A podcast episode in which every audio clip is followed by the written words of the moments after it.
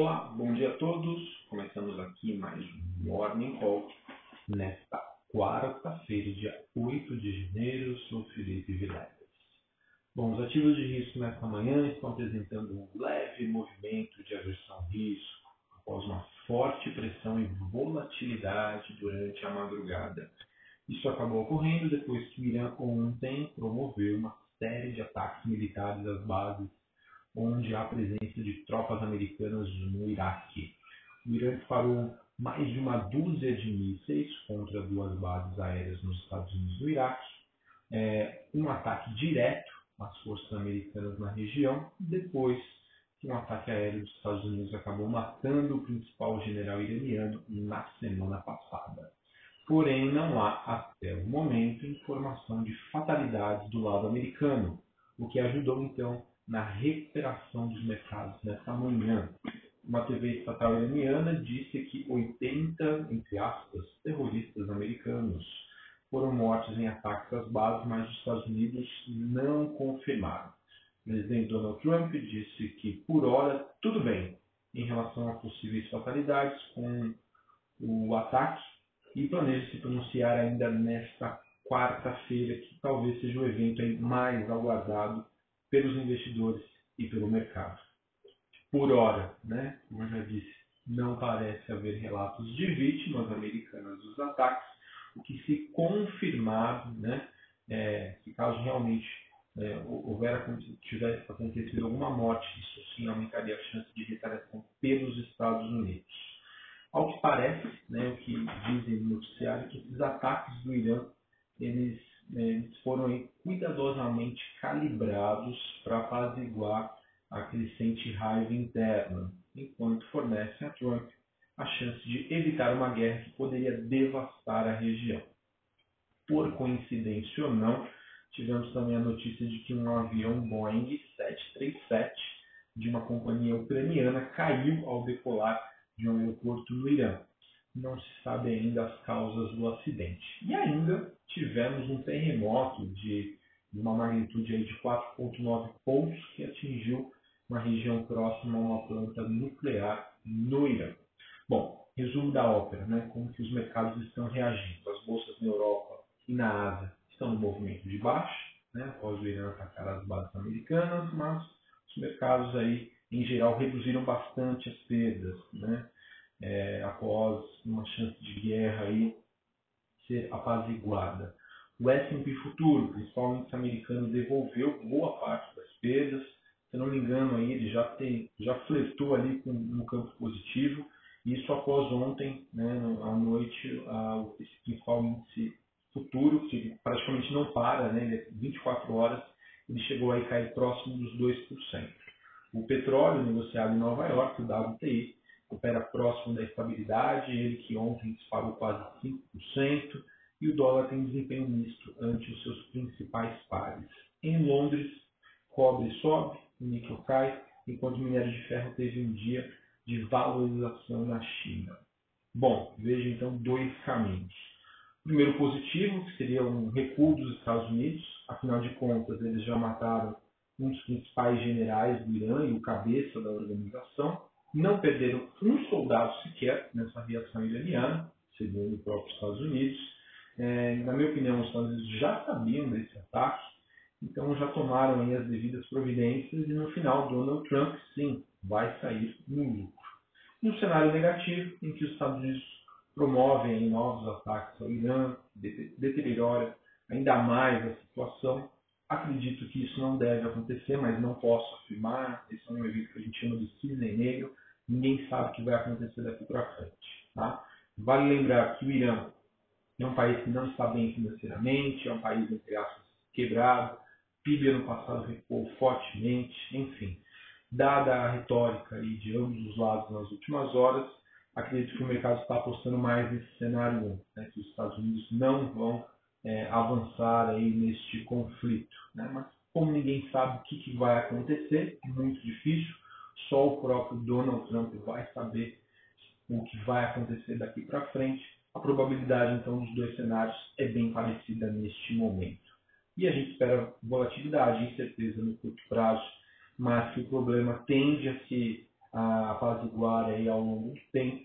E se a situação se deteriorar, podemos partir para uma situação mais semelhante ao que aconteceu, por exemplo, na Guerra do Golfo. O Brasil, por conta disso, segue passageiro deste plano de fundo internacional no curto prazo, ficando aí na dependência do noticiário internacional. Bom, para falar sobre a agenda do dia, hoje aqui no Brasil, daqui a pouquinho, às 8 horas da manhã, temos dados de inflação, calculados pela FGV, e às 9 horas, é, dados de fabricação. Nos Estados Unidos, principal dado do dia é o relatório ADT de variação de emprego, ele serve como uma proxy para o payroll. Payroll, que é o dado de criação de vagas de emprego nos Estados Unidos, ele vai ser divulgado na sexta-feira, um relatório super importante.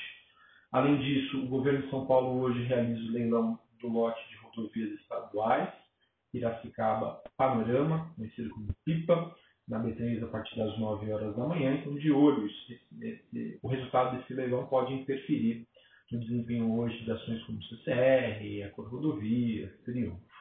A Faro, que é um dos acionistas da Oi, faz uma assembleia extraordinária de acionistas nesta quarta-feira. Essa assembleia que foi adiada no último dia 18 de dezembro, então todo mundo aí está de olho na Oi, pode ser um dia importante. É, enfim, sobre o noticiário político, temos apenas uma nota aqui do broadcast dizendo que a ala política do governo quer garantir mais 10 bilhões de reais de recursos do orçamento para tentar bancar uma reformulação do programa Bolsa Família e também o pagamento do 13º aos seus beneficiários em 2020. O repasse maior, porém, ele vai enfrentar resistências no Tesouro Nacional, que já não vê mais espaço no orçamento para ampliar os gastos com o programa. Vamos acompanhar. Falando agora sobre o noticiário corporativo, está bem agitado. Bom, a Anime Educação, de acordo com o broadcast, é, contratou o Bradesco BBI o JP Morgan para coordenar, coordenar uma oferta subsequente de ações, um follow-on, que deve movimentar cerca de um bilhão de reais. É, o grupo educacional tem se voltado para a expansão e o movimento deve se intensificar o dinheiro no caixa e a captação aí do mercado. Uh, ontem, as ações da Anima já reagiram a este fato e até o momento, em resposta a um questionamento que a Bolsa fez à companhia, eles disseram que não há ainda uma aprovação societária para isso. A notícia é positiva, mas eu acredito que parte dela já, já tenha sido precificada ontem mesmo. Bom, tivemos também a notícia de que a gestora Vince Partners e o Burger King estão no páreo para aquisição de redes de restaurantes do Outback no Brasil. Já pensou?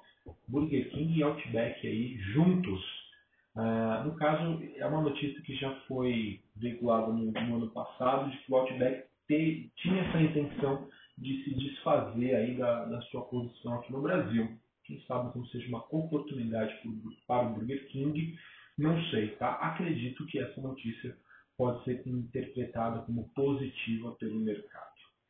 Ah, tivemos também a Gol divulgando as suas prévias operacionais no mês de dezembro e foi ao contrário do que a Azul divulgou. Né? A Gol divulgou que a oferta de assentos subiu bem mais do que a demanda, então isso pode ter uma interpretação negativa pelo mercado. A Azul ontem divulgou esses dados que foram contrários a, demanda subiu muito mais do que a oferta e teve, no caso, uma reação positiva. Bom, Iguatemi, rede que administra shoppings, fechou a compra de uma participação de 47% no Majorama Participações, que tem 14% de participação no shopping Iguatemi de Porto Alegre. Bom, também tivemos a Vulcabras comunicando que celebrou um contrato de compra e venda de cotas e outras avenças com a DOC Participações Societárias para alienação, a alienar, na verdade, a participação que possui na Vulcabras Azaleia em Sergipe. O valor estimado dessa transação é de 25 milhões de reais. Vejam aí que o mercado está bem agitado. E uma última notícia, sei que não tem muito a ver aqui com o nosso bate-papo, mas é um dado curioso né, sobre a poupança. Apesar da rentabilidade menor em relação a outras aplicações financeiras, a caderneta de poupança registrou uma captação líquida positiva pelo terceiro ano consecutivo. Os dados que foram divulgados ontem, dia 7, pelo Banco Central, mostram que em 2019 os brasileiros depositaram 13,3 bilhões de reais né, líquidos na poupança. Esse valor já leva em consideração os saques promovidos no período. Porém, né, o montante é o menor, é menor que os valores registrados em 2018, quando a captação foi, líquida foi de 38,3 bilhões e em 2017 o número foi de 17,1 mas consolida então o período de recuperação da caderneta após os saques líquidos registrados nos anos da crise. Somente em 2015 e 2016, com muitas famílias recorrendo à poupança para fechar as contas, 94,3 bilhões de reais deixaram a caderneta de poupança na época. Então vejam que, sim, estamos melhorando aos poucos, mas ainda há muito o que se fazer. E eu espero que esses 13,3 bilhões aí que foram para a poupança no ano passado, uma partezinha deles venham aí para a Bolsa de Valores, né? para que o brasileiro aí consiga investir o seu dinheiro melhor.